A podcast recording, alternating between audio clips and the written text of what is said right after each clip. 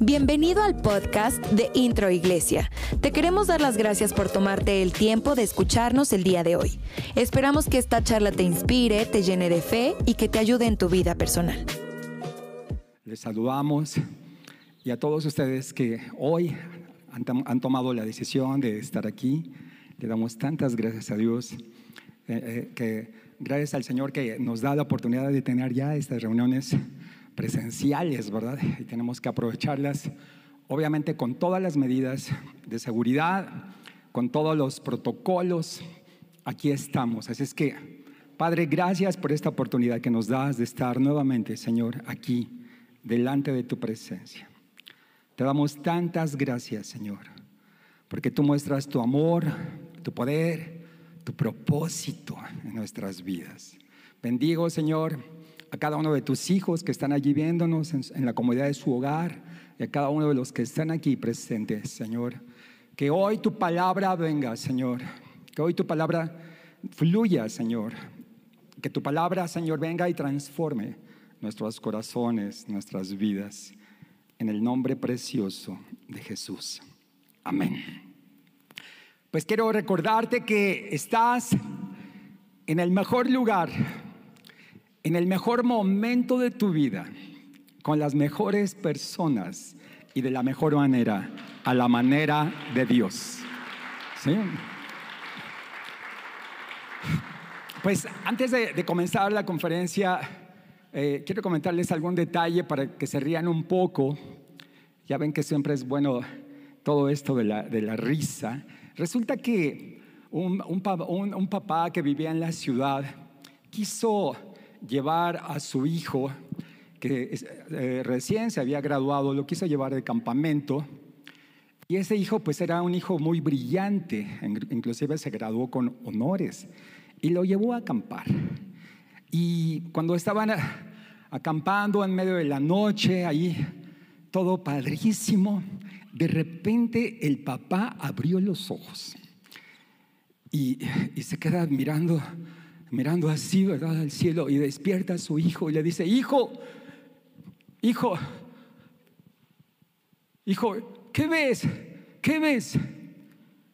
Le dice, pues papá, pues recuerden que el, eh, recuerden que el hijo era un hijo muy brillante, ¿no? Pues dice, pues veo, veo el cielo, pero ¿qué más ves, hijo? Dice, pues veo, a mí la, la, astronomía me, me dice que, que hay millones de estrellas. ¿Qué más ves, hijo? Pues la meteorología me dice que, que va a ser un día muy hermoso, papá. Pero ¿qué más ves, hijo? Dime. Pues la teología me dice que, que, que en el principio creó Dios los cielos y la tierra y todo lo hizo hermoso. ¿Y tú qué ves, papá? Yo estoy viendo que ya nos robaron la tienda de acampar. Bueno, dale un aplauso al Señor.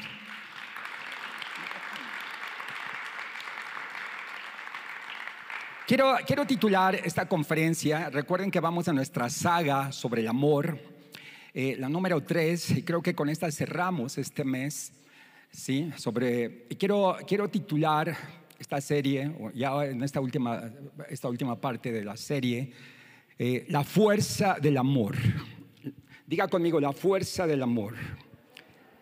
Y, y digan conmigo, el fruto del Espíritu.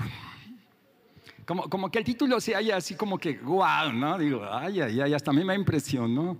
Digo, ay, estaría, está bueno para como hacer algo, ¿verdad? Así, de la fuerza del amor, ¿verdad? El fruto del Espíritu, así como para, ¿sí?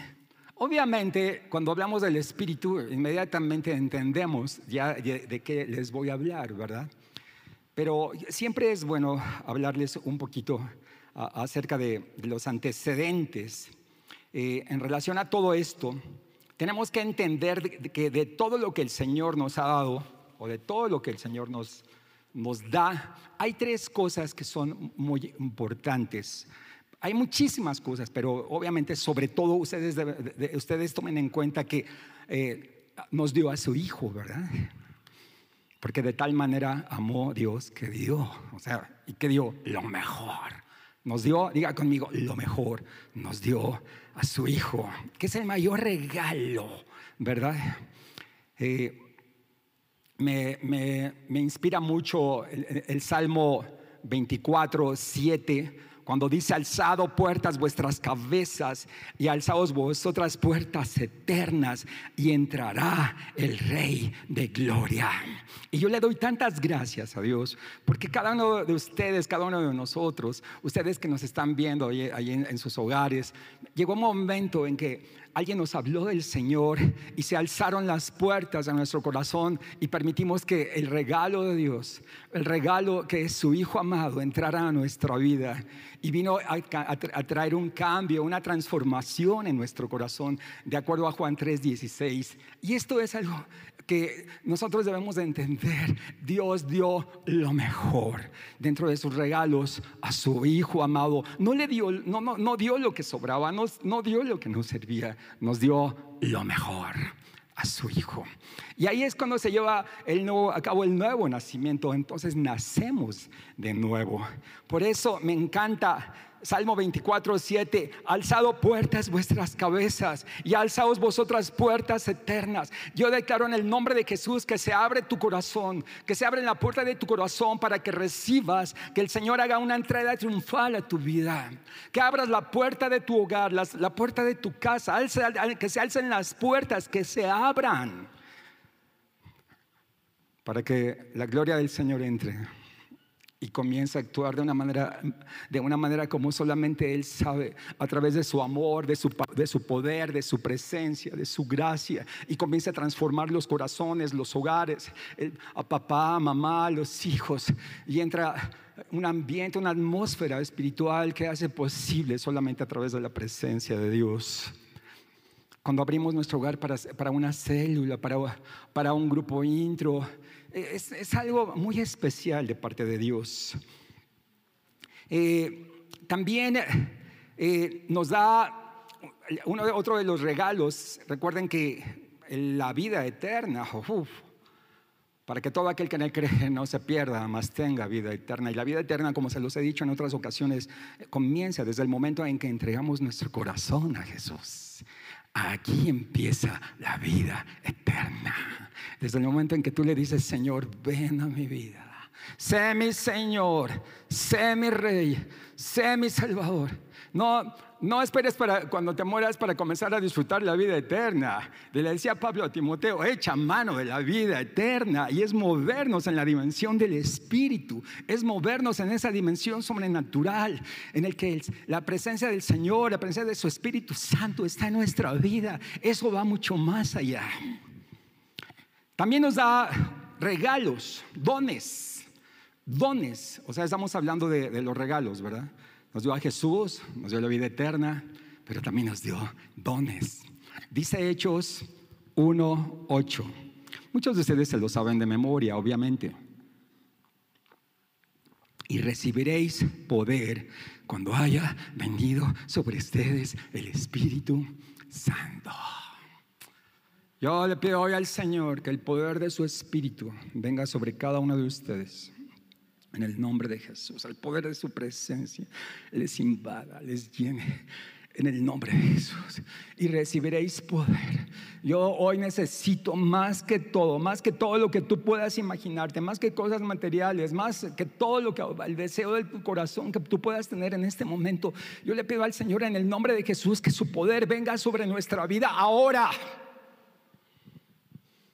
Ese poder que transforma, ese, ese poder que da vida. Ese poder sobrenatural que solamente los hijos de Dios lo podemos experimentar.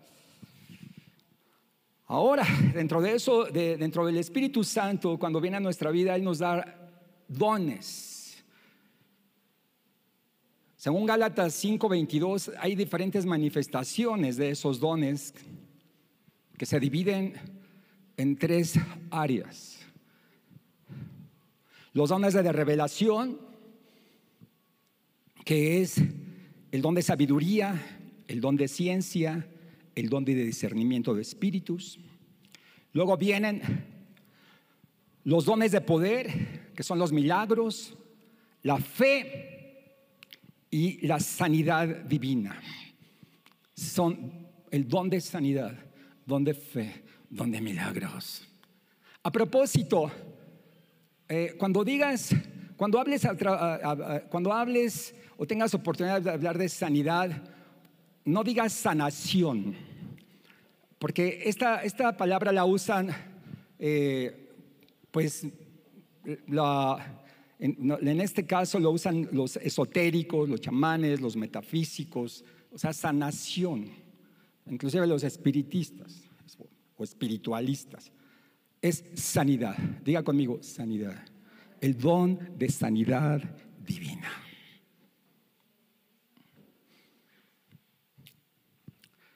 Y luego viene, en la última serie, vienen eh, los dones de palabra o los dones de acción, que son el de profecía, el de lenguas y el de interpretación de lenguas. Ahora, esto se los estoy dando nada más como, vamos a decir, eh, como un antecedente, ¿verdad?, acerca de, estos regalos, de los dones, porque me impresiona mucho cómo la palabra de Dios nos va llevando en relación a, recuerden lo que vimos hace ocho días en Primera de Corintios capítulo 13, que vimos acerca de amor y todo lo que es amor. Recuerden sobre todo que Dios es amor.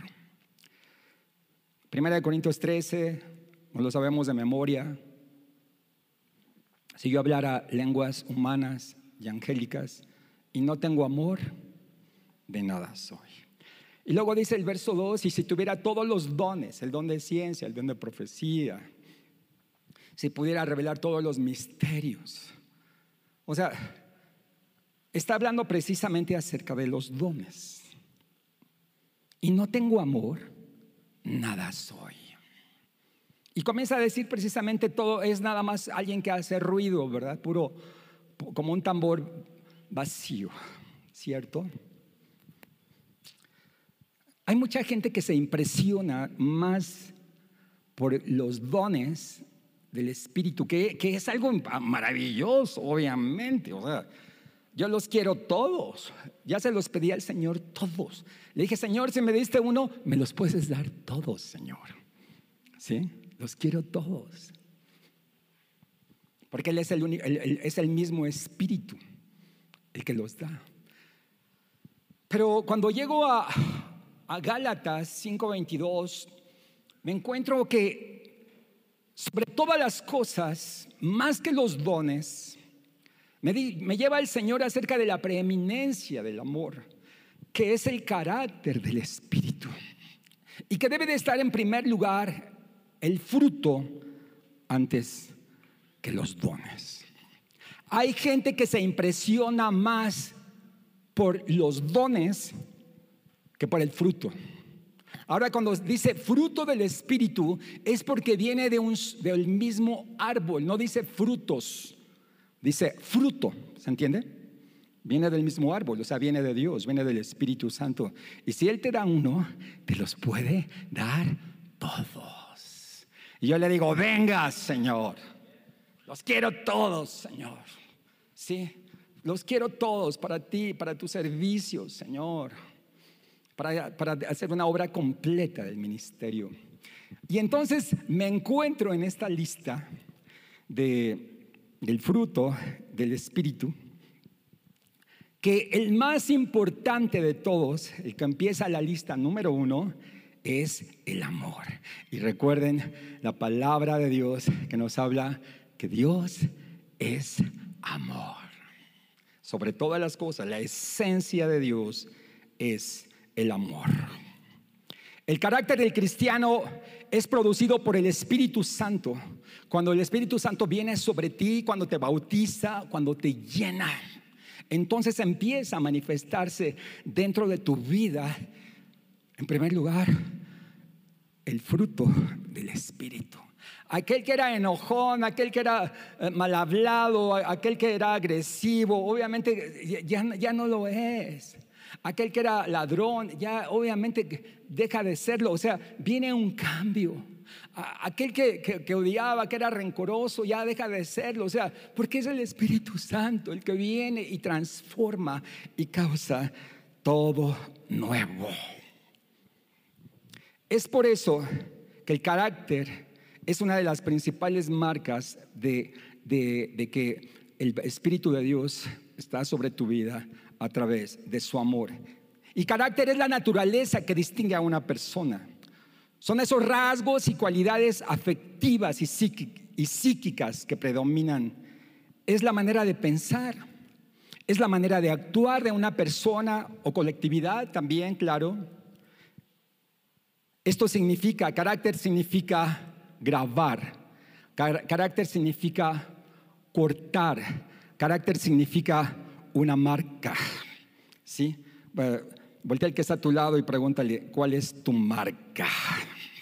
Se puede decir que es una persona que tiene eh, un carácter cuando impone su decisión y no cambia sus ideas por ninguna circunstancia. Entonces podemos decir, es un hombre de carácter. ¿Estamos de acuerdo?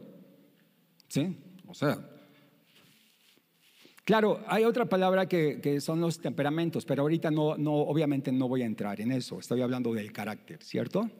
¿Sí? El carácter cristiano, el carácter del Hijo de Dios, lo que nos caracteriza por el poder de su presencia que viene y desciende sobre nuestra vida. Entonces el carácter, el ADN del Espíritu, el, ADN de Jesús viene en nuestra vida y nos transforma, nos cambia su ADN nos lleva precisamente a ser como Jesús es. En Romanos 5, 5 dice que el amor de Dios ha sido derramado en nuestros corazones por medio del Espíritu Santo que nos fue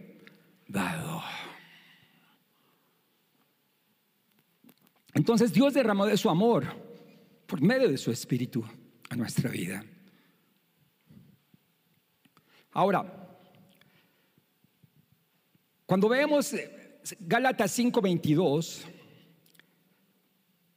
y que como les dije que lo primero que ocupa la lista del fruto del Espíritu es el amor. Aquí está hablando no del amor eros, no del amor fileo, no, del amor estorge, está hablando del amor ágape, el amor incondicional de Dios. Este amor es un amor incondicional, como les dije. Es un amor que es a pesar de, si yo puedo ponerle algunos, algunos eh, calificativos, es un amor que perdona, es un amor que tolera, es un amor que vence, es un amor que triunfa. Recuerden, estoy hablando del amor de acuerdo a 1 Juan 4:8, Dios es amor y Dios es todo esto. Es el amor que prevalece, es un amor sin medida, es un amor extravagante, es un amor apasionado. Por, algo se dice eh, la, la, pasión de Cristo, ¿no? Porque es la pasión, o sea, solamente alguien que ama con pasión puede dar la vida. Dice Jeremías 31:3, el Señor se manifestó a mí hace ya mucho tiempo diciendo, con amor eterno he amado. Por tanto, te prolongué mi misericordia. Oh, cuánto nos ama. Cuánto me ama Jesús, cuánto me ama mi Padre. Saben, yo me siento muy amado, muy amado, muy amado, muy amado. Es cierto, hay situaciones difíciles, todos estamos viviendo situaciones difíciles, todos estamos viviendo situaciones de enfermedad, de muerte. Llegan situaciones de escasez, etcétera. Pero el amor de Dios Dice la palabra de Dios, nos constreñe, el amor de Dios nos levanta, el amor, de Dios viene y nos da fuerza. El amor de Dios viene y nos pone en una posición. Es el amor de Dios. El amor sin medida. Juan 15, 13 dice, nadie tiene mayor amor que este, que uno ponga su vida por sus amigos. Exceso de amor.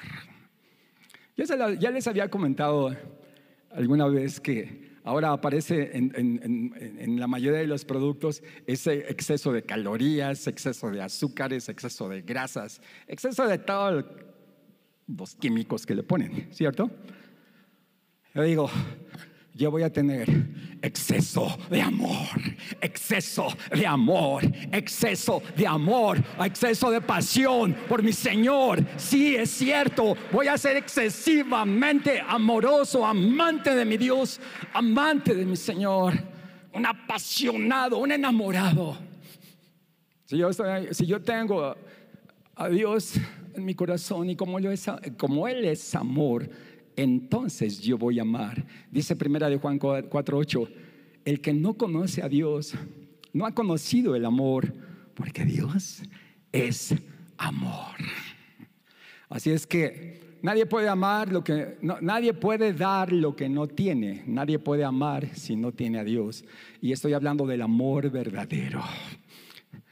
Este es el amor de Dios. Por eso la lista, en primer lugar, el fruto del Espíritu dice, amor.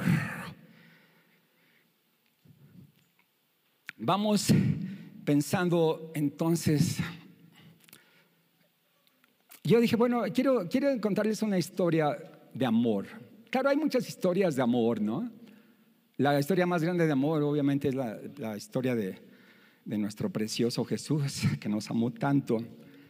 Pero si yo pudiera contarles una historia de amor, que no se les olvide, yo cuando la escuché me encantó, eh, porque eh, esta, es una, una, historia eh, que quedó grabada en mi corazón. Esta historia nos habla acerca de, déjenme ver, aquí la tengo. Era una historia de una pareja del siglo pasado, en la que el esposo, por causa de su trabajo, se tardaba mucho tiempo en venir a su casa, inclusive hasta a veces hasta años. De veras, se tardaba un chorro. Y por algún motivo dejaron de enviarse telegramas, o sea, como que se perdió el contacto.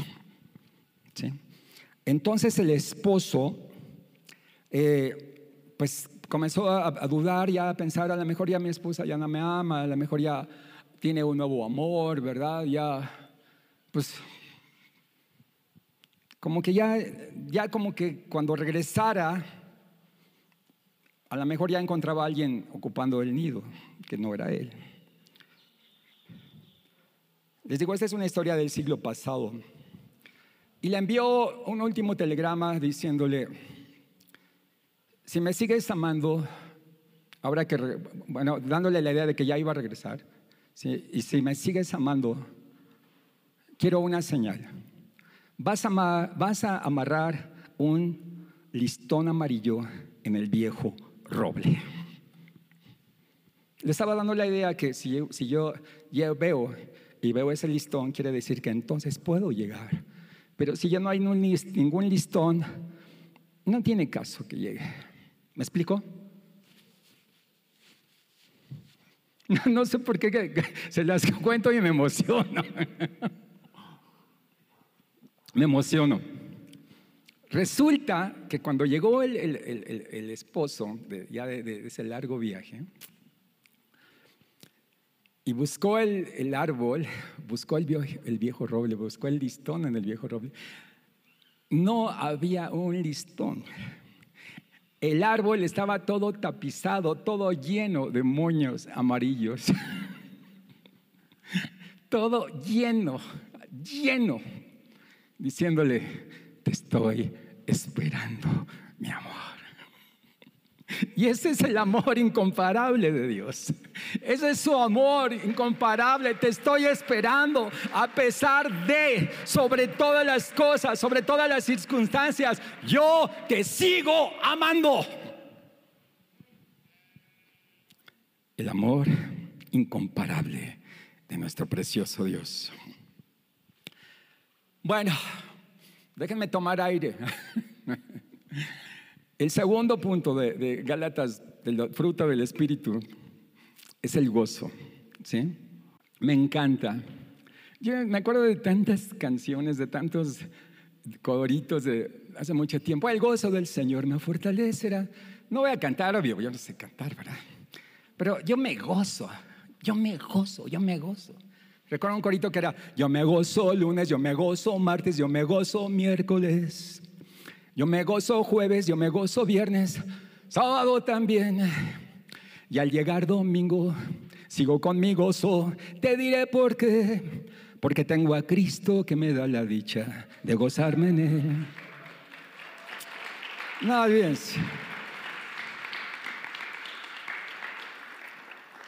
Por ejemplo, dice dice la palabra de Dios. Fíjense, gozo viene de la palabra griega meufrosune, meufrosune. Ya sé que no es fácil repetir estas palabras, pero es, es bonito porque sabemos la esencia de la palabra, ¿no? ¿Qué significa gozo, por ejemplo? Es una virtud que te da deleite, una emoción, wow. Una emoción intensa y placentera, causada por algo que, que gusta mucho. ¿Puedes pensar en este momento qué te produce gozo?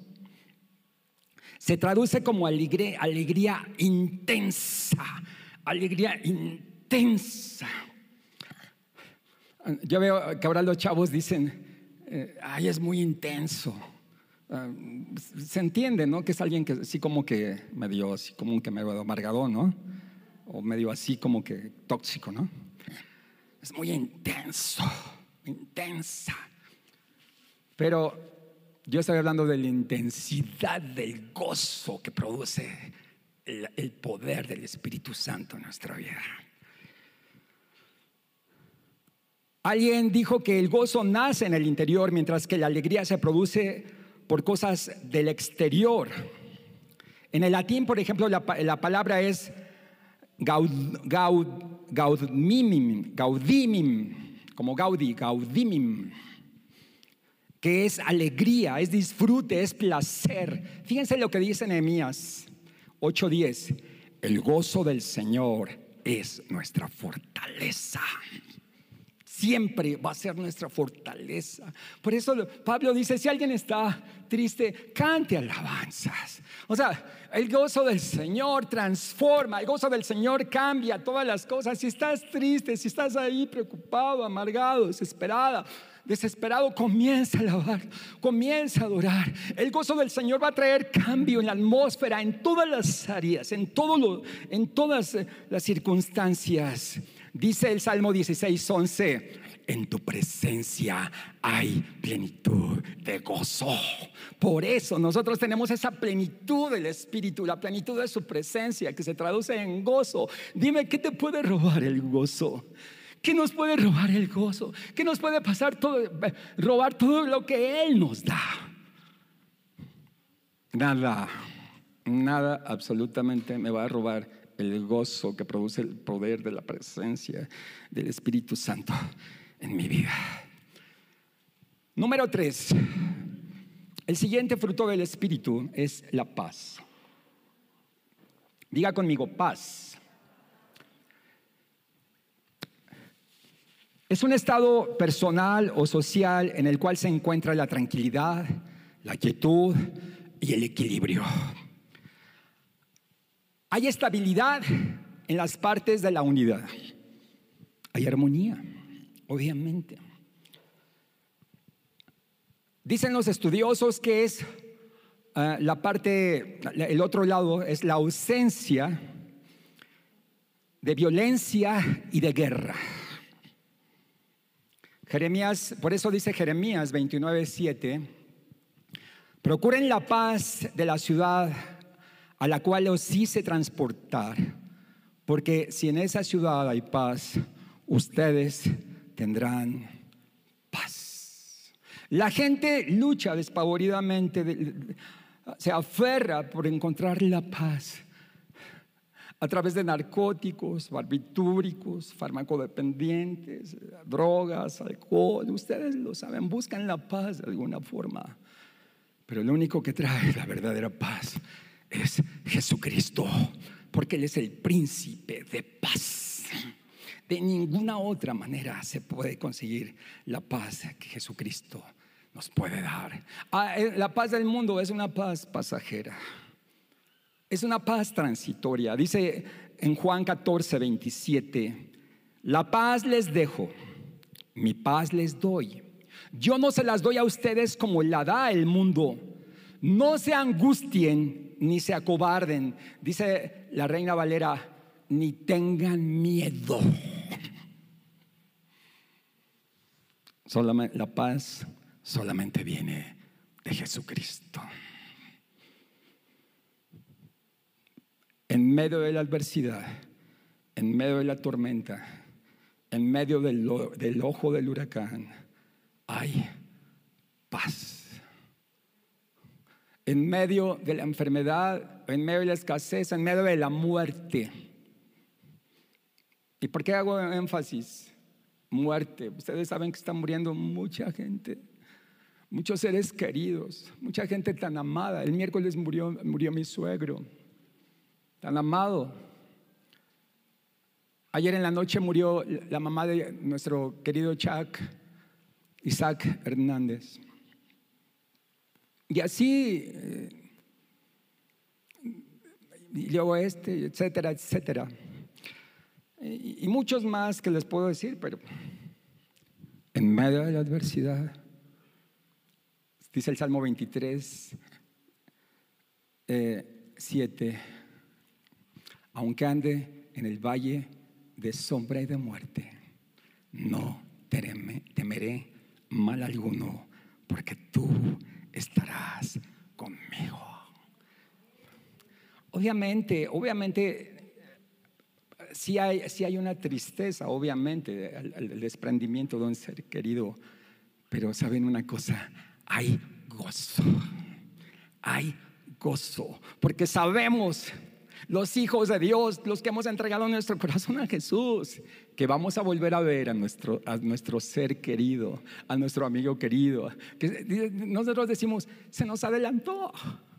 El Señor quería cortar una flor de su jardín. ¿Cierto? ¿Verdad? Tenemos la esperanza de gloria. Creemos que un día, en aquel gran día, nos reuniremos todos en aquella patria celestial. Gracias, Señor. Gracias. No te acuerdes con las ganas de dar el aplauso al Señor, por favor.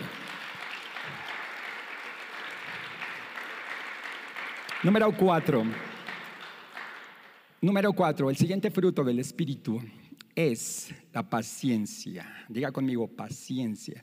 Dice, dice mi esposa que paciencia es la ciencia de la paz, que por cierto les envía saludos, eh, les, da también agradecimiento por todas sus palabras de, consuelo, de, fuerza, por todos, todos ustedes que le han, le han escrito.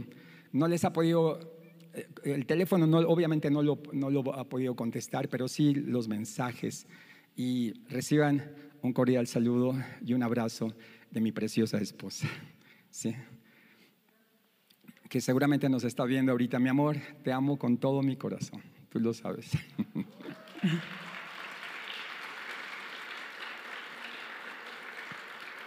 Entonces dice mi esposa, la paciencia es la ciencia de la paz. ¡Wow! ¡Qué definición! Aquí la palabra griega es hipomoni. Diga conmigo, hipomoni. Es la resistencia o perseverancia, pero no desesperada y amarga, sino dulce y apasionada. ¡Wow! Me gusta esa definición. Es como alguien que espera, espera pacientemente. Es la actitud que lleva al ser humano a soportar contratiempos y dificultades.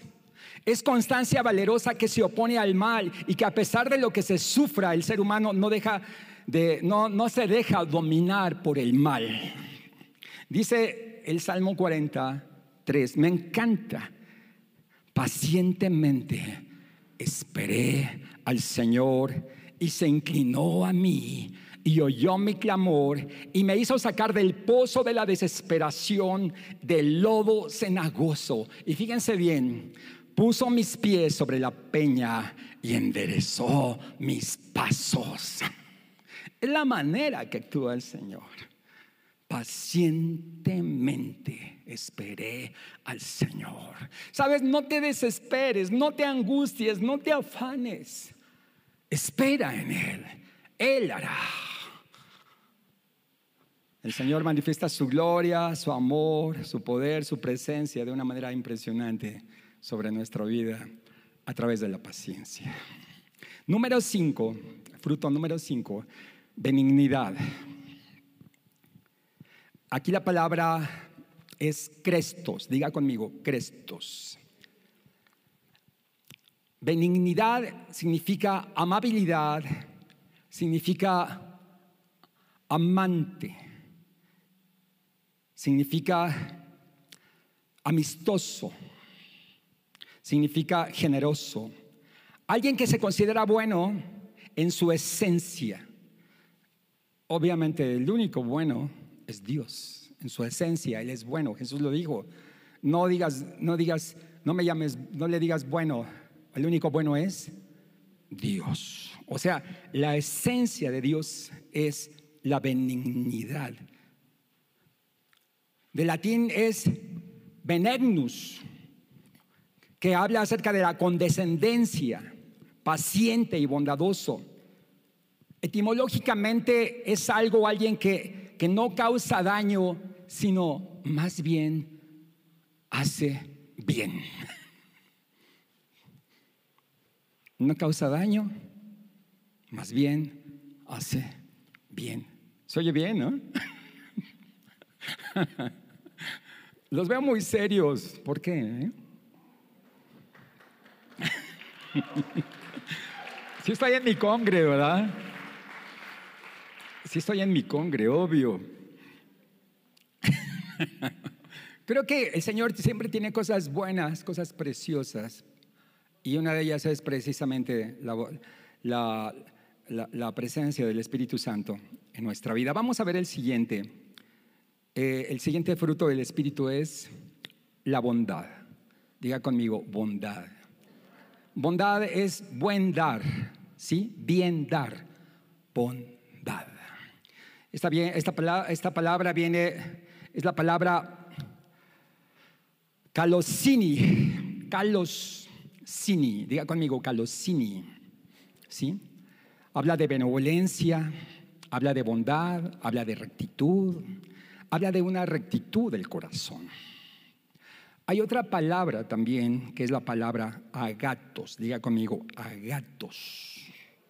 E-, esa está fácil, fácil de pronunciar porque ah, piensa en un gato. Ah, gato. ¿Sí, no? Desde la, perspectiva moral, cuando, cuando una idea abstracta en relación a, a esto que les estoy hablando se refiere a expresando en todos los casos la inclinación hacia el bien es la inclinación hacia el bien. Por ejemplo, en la mentalidad de la antigua Grecia, de la Grecia clásica, en sus distintas manifestaciones, vamos a decir, artísticas, para los griegos el ideal de la perfección se manifestaba si era bueno, pero al mismo tiempo bello. ¿Se dan cuenta? Bueno y bello. Dices, wow, entonces unieron las dos palabras, eh, kalos, kai y agatos. Kalos, kai y agatos. Que en esto quiere decir lo bueno y lo bello. Dices, wow. Y entonces me llevó el Señor al versículo inmediatamente, ¿verdad? Cómo la voluntad de Dios es buena es agradable y es perfecta, según Romanos 12, 2. ¿Le dan gracias a Dios por esto?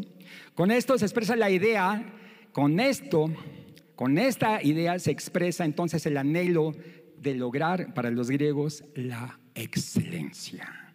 Cuando algo es bueno y es bello, y, solamente el único que es bueno y bello es nuestro precioso Jesús. Dios se manifestó a la humanidad a través de Jesús y manifestó su, su perfecta voluntad, que es buena, que es agradable y es perfecta. Por ejemplo, el filósofo Platón decía que solo podemos actuar de una manera buena si conocemos el bien. Obviamente se entienden las palabras de Jesús, de la abundancia del corazón, habla la boca. Una persona que, no tiene, que no conoce el bien, no puede actuar en bien, o sea, no tiene esos principios morales. Para Aristóteles, el comportamiento bueno tiene un sentido teológico, es decir, esa es la finalidad. Él decía que un buen padre es aquel que es responsable con sus hijos, los cuida, los nutre, los forma y los sustenta. A propósito, o sea, como un paréntesis, hay una grande diferencia entre ser un buen padre a ser un padre bueno. ¿Se entiende, verdad? Dice Aristóteles que una buena pluma es aquella que cumple a la perfección la intención de escribir, que un buen árbol es el que da los mejores frutos. La Biblia dice en el Salmo 23, 6, que su bien y su misericordia me seguirán todos los días de mi vida.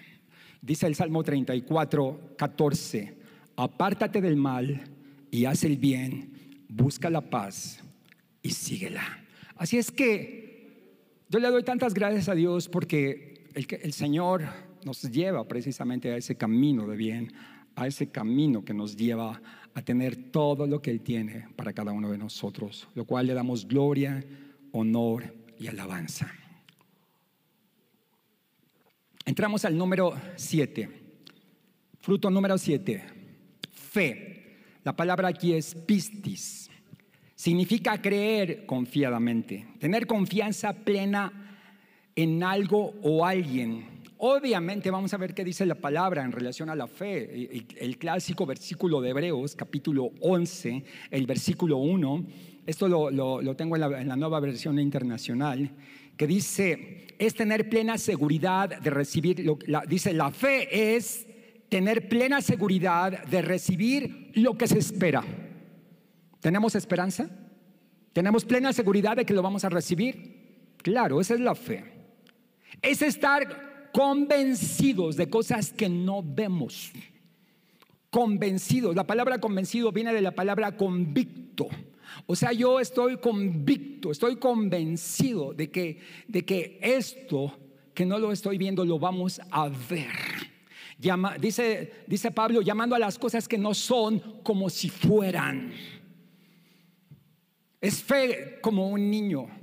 Dijo Jesús, tened fe en Dios. La palabra original significa tengan la fe de Dios, así como Dios tiene, Dios como Dios actúa. Llama las cosas que no son como si fueran es como viendo a lo invisible, como lo, que no estás viendo ahorita, a lo mejor tú estás viendo ahorita pura adversidad, pura desgracia, pura enfermedad, pura muerte, pura... No sé. Pero dice el Señor que llames a las cosas que no son como si fueran. Aférrate, aférrate, aférrate. Nada podrá robarte de la fe, que es lo que te sostiene, lo que te da vida, lo que te mantiene firme ante cualquier circunstancia. Es estar persuadido firmemente de una verdad. Esta palabra proviene del latín fides, que significa lealtad y fidelidad. Número 8 y penúltimo, ya casi terminamos. Mansedumbre. Mansedumbre. La palabra aquí es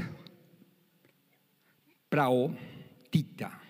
Praoti, praotita. Ah, praotita. ¿Sí? Praotita. Ahí me acordé de, praótita, de, de la tita, de las abuelitas. Que le mando un saludo a mi suegra. Suegra, te amo mucho. es la tita. El Señor la sanó de una manera impresionante. Mi suegra y mi suegro se enfermaron al mismo tiempo. Ahí se cumplió la palabra que dice, uno será dejado y el otro será llevado. El Señor se llevó a mi suegro, dejó a mi suegra. ¿sí? Bueno, es un paréntesis nada más, ¿verdad? ¿Me perdonan un poco de locura? Sí. Mansedumbre. Ahí la palabra es humildad. Es el fruto espiritual de una persona que tiene comunión con Dios. Fíjense, el fruto espiritual. Bueno, obviamente todos, todos los frutos que estamos viendo son de las personas que, que tenemos comunión con Dios. ¿Obvio? Este fruto modera la ira. Wow.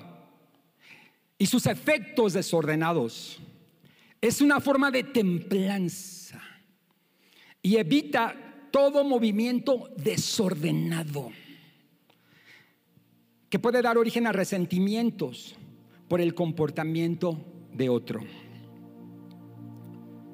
También ah, esta palabra, cuando hablamos de mansedumbre, entendemos que es que, de ahí viene la palabra manso. decimos los cristianos, soy manso pero no menso. Muy, muy común, ¿no? ¿Cierto? Manso pero no menso. Hasta está bueno así como para un título, ¿no? De una conferencia, ¿no? Pero vamos a ver qué significa manso. ¿Quieren ver? Bueno, es alguien que ha sido amansado. Alguien que ha sido domado.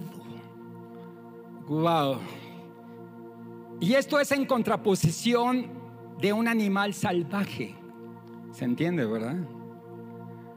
Y, encontré el versículo del Salmo 32, 9 que dice, no seas como el caballo o el mulo sin entendimiento, que le tienen que dar duro, los tienen que amansar, amansar. No sé, el Señor tiene cierta forma de tratar, pero yo creo que él está permitiendo que nosotros podamos desarrollar su carácter. Muchas circunstancias, muchas situaciones difíciles. Yo no entiendo cómo hay personas que se recuperaron de, una enfermedad X a punto de morir. Y pasa un tiempo, pasan unos días, semanas, días, semanas, meses y siguen siendo los mismos. Digo, ¿qué, no, no, no, no te sirvió la, pues vamos a decir la paliza, con perdón de la palabra, que casi te mueres, que por misericordia de Dios estás, ¿cómo decimos? Vivito y coleando. Yo, yo digo sano y salvo. ¿Qué no te sirvió? ¿No te sirvieron los trancazos? ¿Por qué vuelves a lo mismo? ¿Por qué sigues siendo el mismo? Estaba recordando cómo a los pulpos, después de pescarlos, para, para que su carne sea buena, o sea, en el sentido de blandita, porque la, la carne del pulpo es dura, que por cierto me encanta el pulpo así este bien, bien fritito, así, wow. Bueno, digo frito, no sea esa a las brasas o, a la plancha, ¿sí? Es lo que quise decir. Este, al pulpo lo tienen que agarrar a palos, literal. Después de pescarlo, lo, lo agarran a palos para que su carne no sea dura, para que su carne sea blandita y se pueda comer. ¿A cuántos hay necesidad de agarrarlos a palos para poder ser usados. Porque están muy duros, ¿eh? muy duros de corazón. La mansedumbre, en cierto aspecto, es una persona que ha sido amansada. Yo procuro cada día estar en una actitud así de quebrantamiento delante de Dios. Fuera orgullo, fuera altivez. Híjole. Y veo gente tan soberbia. Muchas ocasiones que digo, ay Padre, ten misericordia. Vámonos al último, ¿sí? Último, diga conmigo, último. Ya, pastor.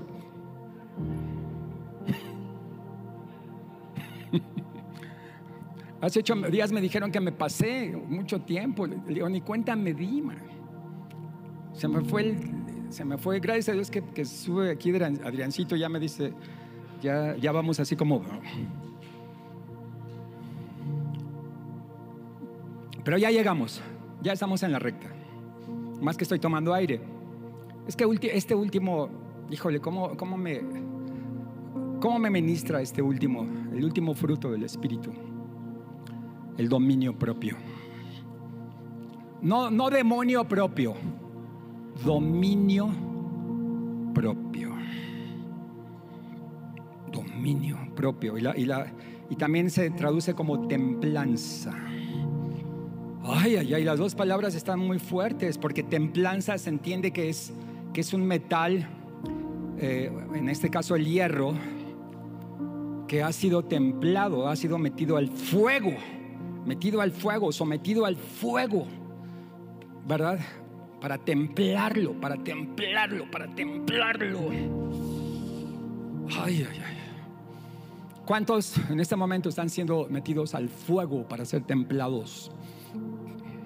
Pero cada vez endurece más ese, ese, ese, ese hierro al grado que se transforma cuando se quitan las sustancias que, que no son las correctas se, va, se van quitando todas esas sustancias que, no, que, no, que, no son buenas hasta que se convierte en acero.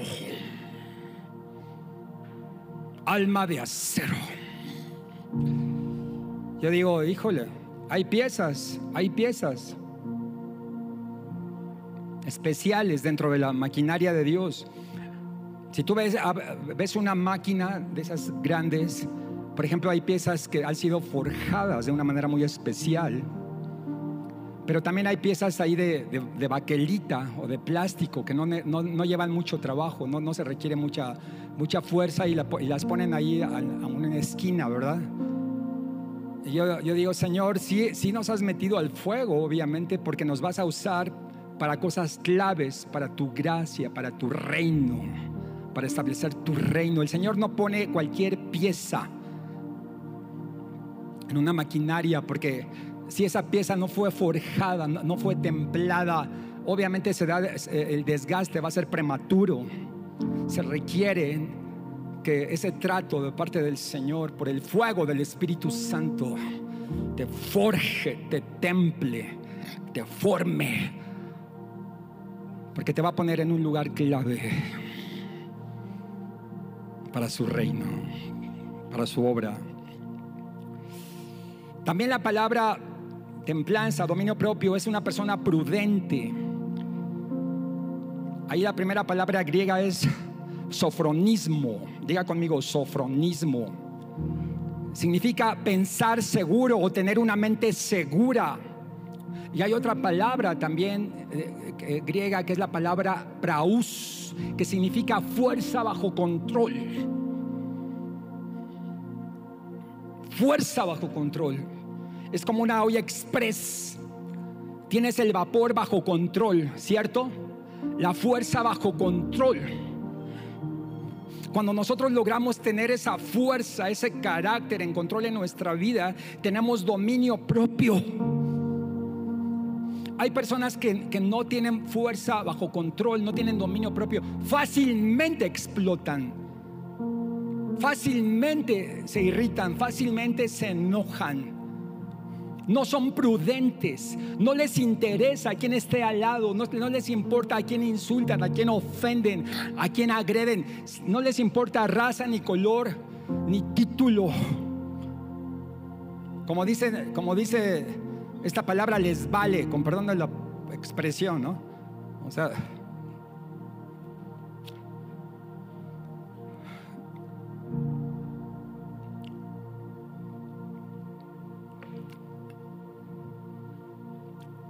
el dominio propio como un fruto del Espíritu.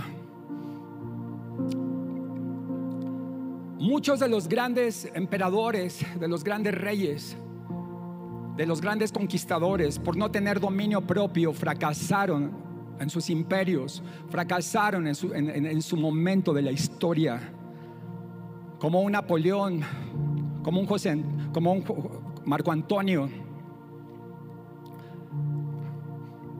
como un Alejandro, como un Hitler. O sea, me da cosa decirlo, pero así es. Una, no tuvieron, bueno, el mismo Adán. Les iba a decir que por una mujer no tuvieran dominio propio y pácatelas. Diga pácatelas. O sea, conquistaron reinos, conquistaron, conquistaron naciones, conquistaron. ¡Wow! Llega una mujer y pácatelas. Por no tener dominio propio.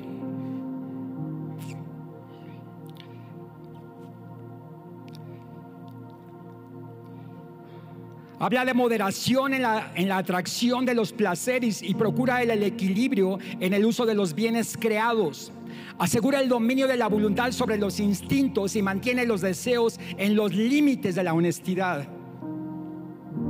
Los, académicos la definen como sinónimo de moderación, de moderación, sobriedad, continencia. Es tomar autoridad sobre, significa dominio total, control total. Y termino con este versículo, Proverbios 16, 32. En la nueva versión internacional.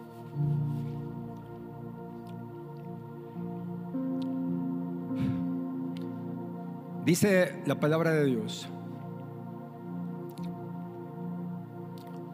Fíjense, hasta con, verso, más vale ser paciente que valiente. Como, esas que dicen, ay, gané, gané, gané, ¿verdad? Le gané, le gané. Más vale ser paciente que valiente. Más vale dominarse, o sea, conquistarse a sí mismo que conquistar ciudades. Como les dije, ¿de qué sirve los que conquistaron ciudades, conquistaron reinos y no lograron conquistarse a sí mismos?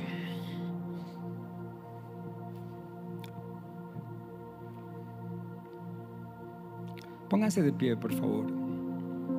Hoy el poder del Espíritu Santo, el poder de su presencia. A través del fruto del Espíritu, sobre todas las cosas.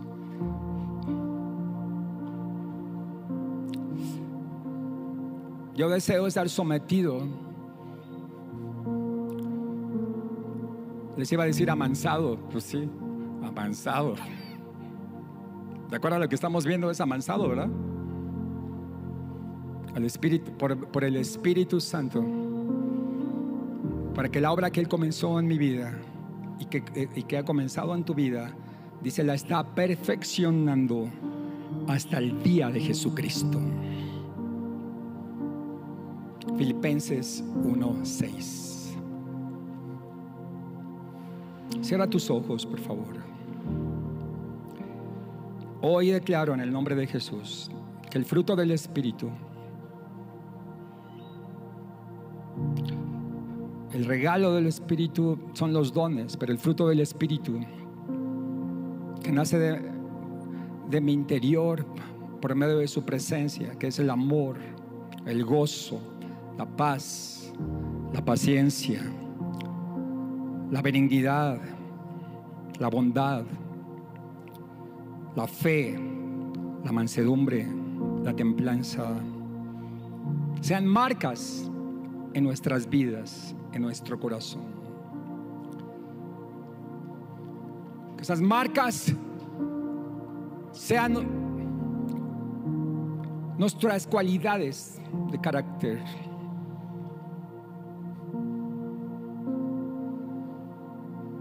Que no, que no, nos, que no nos cataloguen por las cosas contrarias. Para que el poder del Espíritu Santo sea reflejado en nuestras vidas. El carácter de Jesús sea reflejado a diario en todas las áreas en nuestro diario vivir. Señor, hoy declaramos tu amor, tu poder, tu presencia a través de, del fruto del Espíritu,